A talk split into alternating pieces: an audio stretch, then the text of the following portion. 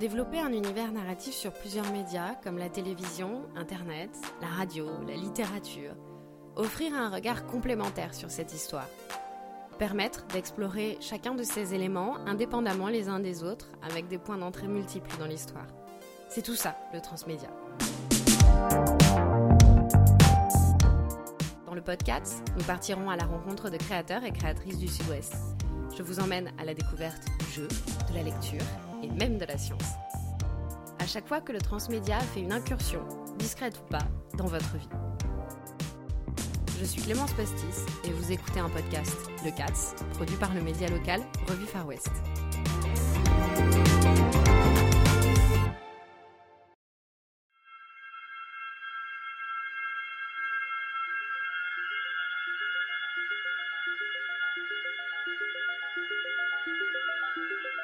J'ai joué pour la première fois au loup-garou de Tierce-Lieu à 18 ans, pendant une convention de fans de manga et de jeux vidéo. Chaque année ensuite, à la même convention, j'ai rejoué. Uniquement à cette occasion, et toujours avec le même plaisir. Je me souviens de cette trentaine de personnes, assises en cercle, suspendues aux lèvres du maître du jeu qui rythmait la partie. Le jour, puis la nuit. Qui serait mort au réveil? Qui finirait sur le bûcher en représailles? Le tout sous un déluge de mauvaise foi pour sauver sa peau. Ce jeu de société, édité pour la première fois en France en 2001, a été créé par Philippe Despalières et Hervé Marly. Près de 20 ans plus tard, plusieurs millions d'exemplaires écoulés, trois extensions et une statue hommage inaugurée en mai 2019 dans le village, bien réel celui-ci, de Tierce-Lieu, le jeu du loup-garou a rythmé bien des soirées. En 2018, les loups-garous prennent d'assaut le monde de la littérature. Silène Edgar et Paul Béorn ont publié aux éditions Castelmore Lune Rousse, le premier roman officiel adapté du jeu culte. Et comme je n'arrive jamais à expliquer les règles et le concept du loup-garou, pour commencer l'entretien, je leur ai demandé de le faire à ma place. C'est pas un jeu très compliqué, euh, il suffit d'être 8 ou 9. Chacun a une carte, qu'on est la seule à, la seule personne à pouvoir voir, les autres ne la voient pas. La principale euh, règle, c'est que on a un maître de jeu qui va euh, rythmer le jeu avec les jours et les nuits. Et il se passe des choses le jour, et il se passe des choses la nuit. Euh, en particulier la nuit, il y a les loups-garous qui se réveillent. Donc les loups-garous, on ne sait pas qui c'est. Les autres ferment les yeux, et les loups-garous, quand ils se réveillent, vont désigner une victime. Et donc au petit matin, quand on va s'apercevoir que la victime euh, n'est plus là, elle retourne sa carte. Des fois, il y a des conséquences parce qu'elle peut avoir un rôle euh, particulier dans le village. Et puis toute la journée, les paysans euh, débattent avec les loups-garous puisqu'ils ne savent pas qui c'est. Pour savoir qui est-ce qu'ils vont bannir du village ou pendouiller par les pieds, ça dépend un petit peu du maître de jeu et de la façon dont il présente les choses. Bah, mon activité dans ce gouvernement est de brûler les personnes démoniaques. Je veux brûler cette personne Et donc Lune Rousse, ce roman adapté donc de l'univers du loup-garou, il raconte quoi lui? Il raconte une partie de loup-garou ou complètement une histoire indépendante? Alors, on voulait surtout pas raconter une partie de loup-garou. On ne fait pas mention de cartes, de maître de jeu ou de système de jeu. C'est un roman avec des personnages, une histoire comme n'importe quel roman. Mais euh, ce roman euh, est adapté de l'univers des loups-garous. C'est-à-dire qu'il se passe dans le village de Tierce-Lieu, euh, et chaque personnage ressemble ou fait penser à une carte du jeu. Enfin, les personnages principaux. Il y a, effectivement, on a, on a mentionné les villageois et les loups-garous, mais on peut dire qu'il y a d'autres cartes. Les villageois peuvent avoir des, des pouvoirs soit fantastiques, soit des pouvoirs qui sont dus à leur métier. Donc le chasseur, il a un fusil, donc euh, quand il se fait tuer, il, il, il peut désigner un autre joueur qui va assassiner en même temps qu'il meurt avec lui. Il y a des personnages qui sont amoureux. Quand ils sont amoureux à la vie et à la mort, c'est-à-dire que quand il y en a un qui meurt, l'autre meurt aussi. Donc jusqu'à la fin de la partie, il faut qu'ils se soutiennent pour pas que l'autre meure, comme des vrais amoureux. Il y a également une sorcière, une voyante et, toute une galerie de personnages qui sont euh, très intéressantes à explorer pour un auteur parce que évidemment on aurait pu les imaginer de plein de façons différentes, mais je pense que le lecteur qui connaît le jeu va se dire à chaque fois qu'il va voir un personnage qu'est-ce que c'est cette quelle carte ça représente? Et soit il le voit tout de suite, soit il le voit au cours du jeu en se disant ah je m'étais trompé, c'est peut-être pas ce personnage, c'est peut-être un autre. Et à la fin, pour les joueurs de, du loup-garou, il y a cette espèce de on espère en tout cas, nous, ce plaisir de redécouvrir le jeu à travers le roman. D'autant que, par exemple, dans le cas des amoureux, euh, la carte qui euh, fait tomber amoureux les gens, c'est la carte de Cupidon. Alors nous, dans notre histoire, ça aurait été un petit peu bizarre qu'on fasse apparaître un petit angelot euh, rose dans notre village de Tierce-Lieu. Donc, c'est beaucoup plus métaphorique et les gens qui ne jouent pas, enfin, ils seront pas étonnés, c'est pas grave s'ils maîtrisent pas cette idée-là, mais ceux qui connaissent le jeu peuvent chercher qui sont les amoureux. Ça peut arriver aussi, et c'était important pour les créateurs du jeu, euh, Philippe Despalières et Hervé Marly. Euh, ce sont pas forcément, euh, c'est pas forcément un couple hétérosexuel, un garçon, une fille. Ça peut être deux amis, euh, deux garçons, deux filles, euh, ou deux amoureux garçons deux amoureux filles. ça symbolise un lien très fort. Et ça, c'est quelque chose dont ils nous ont parlé dès le début et qu'on a exploité. C'est important ce que dit Silène. En fait, ce jeu, donc, on l'a fait d'après l'univers des loups-garous, et donc, tout de suite, la première chose, à faire, c'était de rencontrer les créateurs du jeu, et euh, également que les créateurs du jeu acceptent de nous confier euh, leur euh, création, leur bébé, ce jeu des loups-garous, qui, leur tient beaucoup à cœur. Et donc, on les a rencontrés dans le château de, Philippe Despalières, je dis j'appelle ça château, mais c'est un château en ruine. Et on a longuement discuté de comment ils voyaient le jeu, comment ils, pouvaient voir le roman aussi. Et on, s'est rendu compte qu'on était à peu près d'accord sur le principe. D'abord, effectivement, ça ne pouvait pas être une partie de loup-garou, c'était un vrai roman. Et ensuite, on n'allait pas non plus faire un jeu de massacre, c'est-à-dire euh, les loups-garous dont on va suivre euh, un des personnages hein, qui est loup-garou se mettrait à manger littéralement, euh, dévorer euh, vivant quelqu'un dans le village, ça, serait vraiment très très gore. Et, et, les villageois n'allaient pas non plus passer toutes les, tous les jours à mettre sur un bûcher ou à pendre réellement des personnages qu'on aurait présentés, qu'on aurait aimé, d'autant que c'est un livre jeunesse. Donc le bûcher est là, les loups-garous sont là, il y a des morts, mais on n'est pas non plus dans le gore. Il y a beaucoup de symboles, c'est-à-dire que les loups-garous vont euh, éliminer entre guillemets des, personnages du village sans forcément les dévorer. Ils vont les faire fuir, ils vont les mettre euh, hors d'état de hors d'état de nuire, mais ils vont pas les, euh, les, manger littéralement quoi. Ça, ça, ça nous ça nous heurtait un peu. Je veux dire, on, on fait pas on fait pas du livre d'horreur, on aurait pu hein.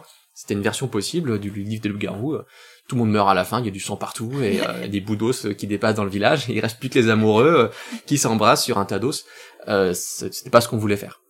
C'est une idée. Je vois bien l'image. 1846. Un soir d'automne, le ciel est rouge au-dessus du village de Tiercelieu. Lapsa et Lune ont grandi ensemble, mais cette nuit-là, l'appel de la lune rousse va les séparer. Lapsa découvre qu'on lui a menti sur la mort de ses parents et se jure de découvrir la vérité. Lune se lance à la poursuite d'un loup noir jusqu'à un coffre caché sous un rocher. À l'intérieur, des masques de loup, un poème oublié qui parle de vengeance. Un masque sur le visage, la jeune fille se sent soudain investie d'une force animale. Elle fait le serment de lutter contre les injustices qui frappent le village. Mais la malédiction des loups, surgie du passé, ne risque-t-elle pas de bouleverser Tierce-Lieu et de les dépasser toutes les deux? Comment elle s'est passée, euh, cette, euh, cette genèse de Lune Rousse?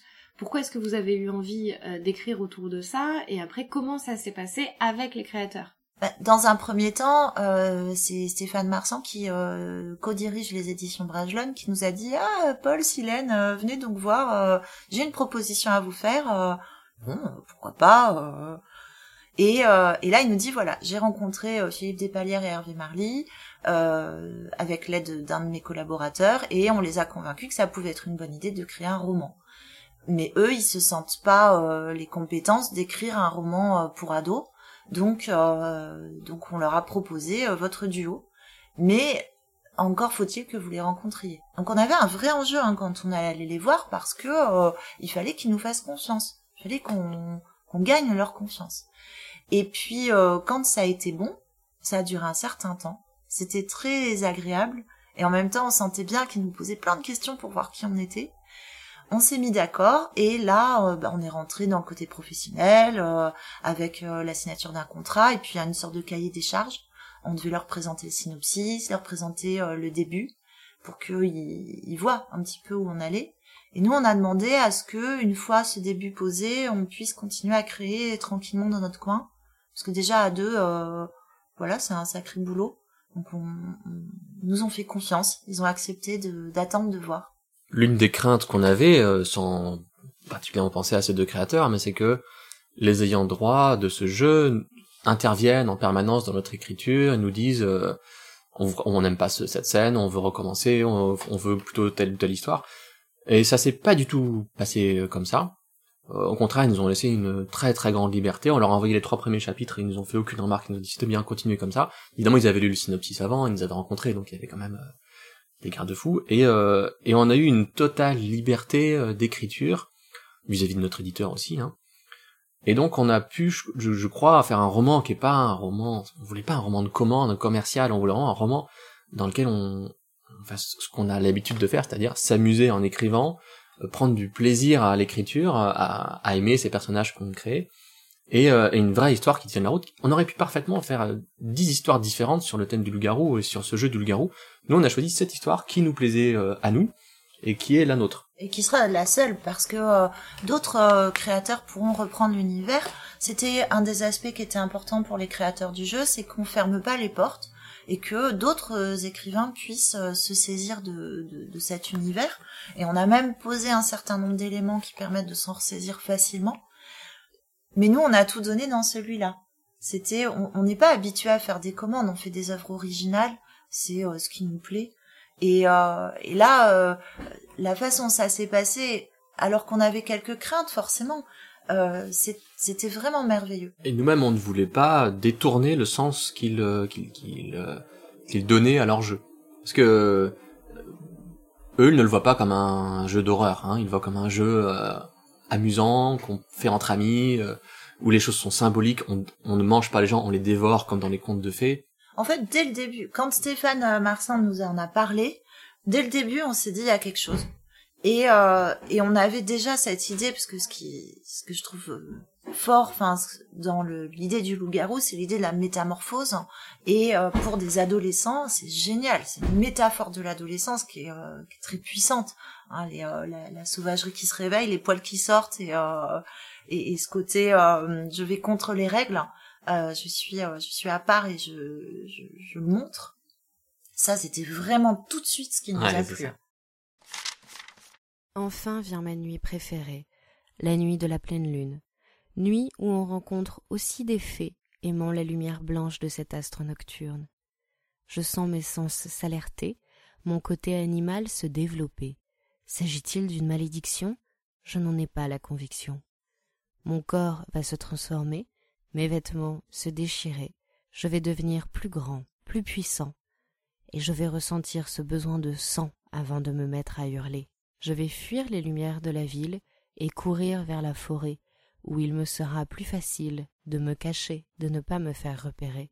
Et puis je vais me mettre à chasser, et vous ne pourrez pas m'échapper. Où que vous soyez, n'importe où, je vais vous retrouver, car je suis un loup-garou. Le loup-garou de Victor Hugo. Le, le, rôle aussi, chaque personnage a un rôle, ce qui correspond très bien à ce qu'on fait dans les romans.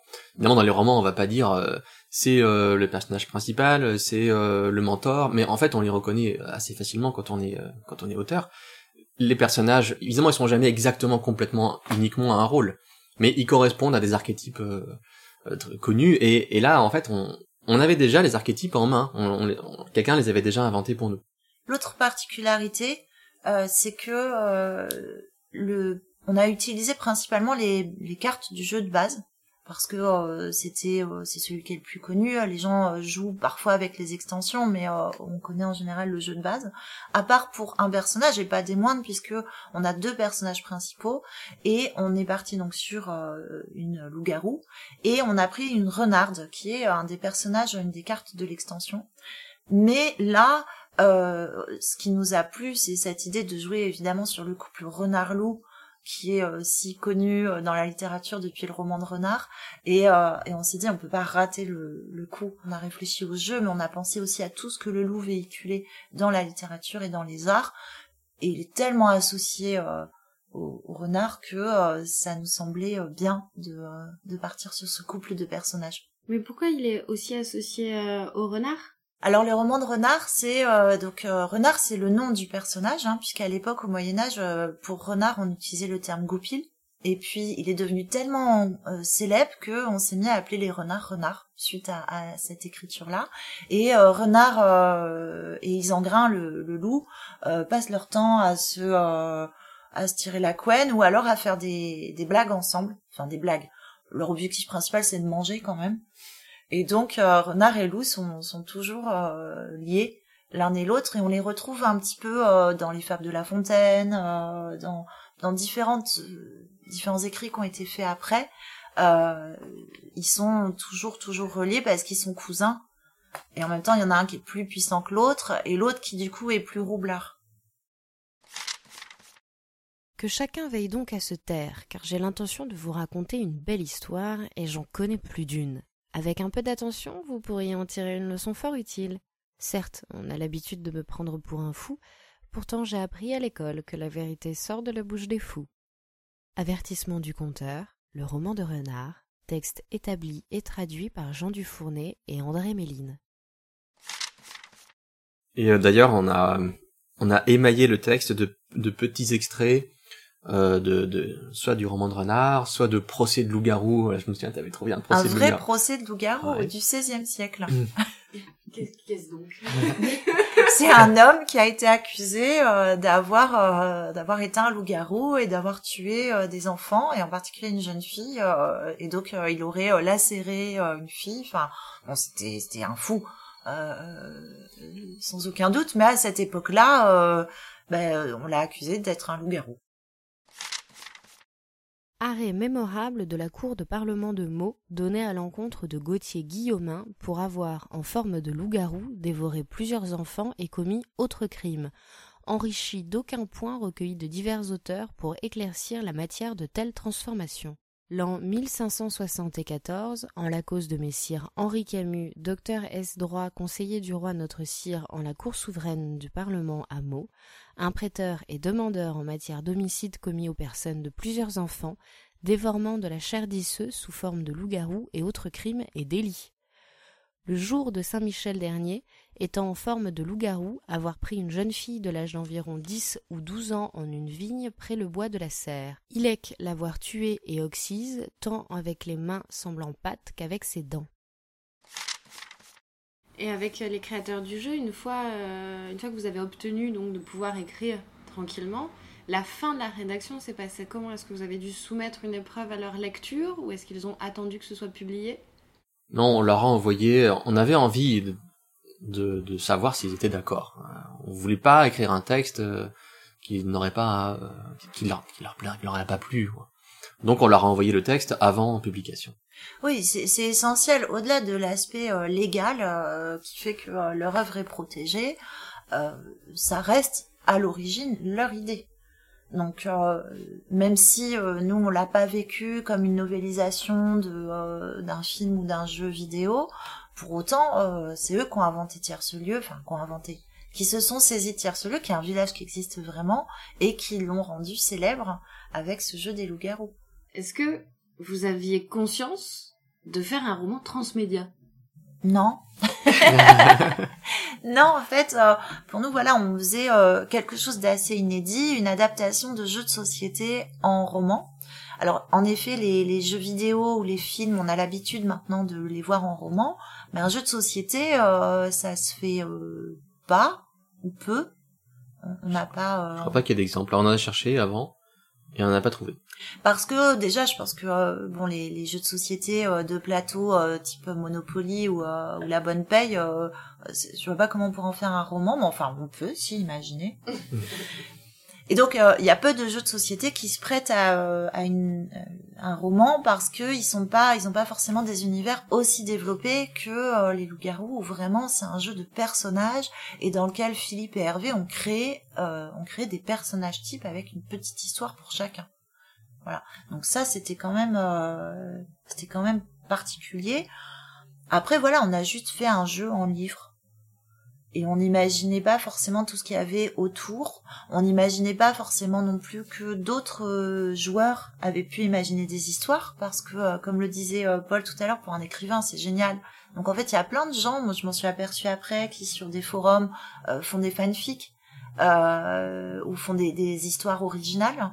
Il y a du fan art aussi. Boulet a refait des cartes des loups-garous, c'est quand même pas rien, et elles sont magnifiques. Donc oui, euh, c'est euh, c'est- voilà le, terme transmédia qu'on découvre aujourd'hui est très adapté euh, à cet univers-là. Euh, mais par rapport à la novélisation d'un jeu vidéo, bon, ça dépend des jeux vidéo, hein, mais je pense à Assassin's Creed par exemple, il y a une vraie histoire dans le jeu vidéo. Donc, où, quand on adapte un, un roman d'après un film, il y a une histoire qui est déjà là en fait. Et donc, l'adaptation, elle est, euh, elle, elle, elle est moins inventive, elle est moins libre. Ici, on avait un, on avait des cartes, on n'avait pas d'histoire. Euh, À part le fait que la nuit le jour, il se passe des choses, mais euh, on a, on n'avait pas de, on pouvait tout créer, on avait une immense liberté en fait. C'est, pas comme, je sais pas, moi, on adapte un, Walt Disney, ben on connaît le début, on connaît la fin, les personnages ils sont comme ça, ils sont même dessinés, on peut même pas les décrire comme on voudrait. Là, on avait toute l'attitude pour imaginer les personnages, on avait simplement ces cartes en tête, mais euh, ça nous permettait de faire plein de choses différentes. Et l'histoire, c'est pareil, hein.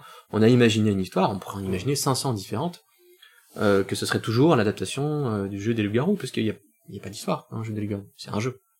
Moi, je suis euh, très fan de, euh, de l'univers d'Harry Potter. J'ai fait un, un travail de recherche sur le sujet et et à, à moindre mesure, mais quand même, on retrouve avec les loups-garous, voilà, cette possibilité de créer. C'est un jeu qui qui rend les les gens créateurs eux-mêmes. Donc euh, nous, on est des créateurs parmi d'autres euh, dans dans cet univers-là. Et euh, et le transmédia, euh, je crois, c'est ce qui est tellement riche et tellement puissant euh, dans dans cette possibilité qu'ont les gens non seulement de d'avoir accès aux transmédia, à différents médias, mais aussi à la création de manière plus libre. On peut euh, partager beaucoup plus facilement aujourd'hui ce qu'on crée, euh, ce qu'on dessine, ce qu'on écrit, etc. Ça donne des possibilités à tout un chacun de euh, faire sa, sa propre mixture.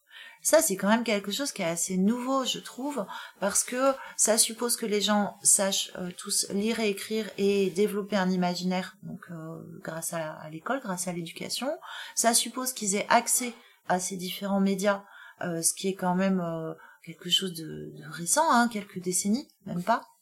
Et, euh, et du coup, on s'aperçoit que dans ce cas-là, bah, les, les, tout un chacun se saisit de cette chance et de cette opportunité pour créer encore plus et partager encore plus.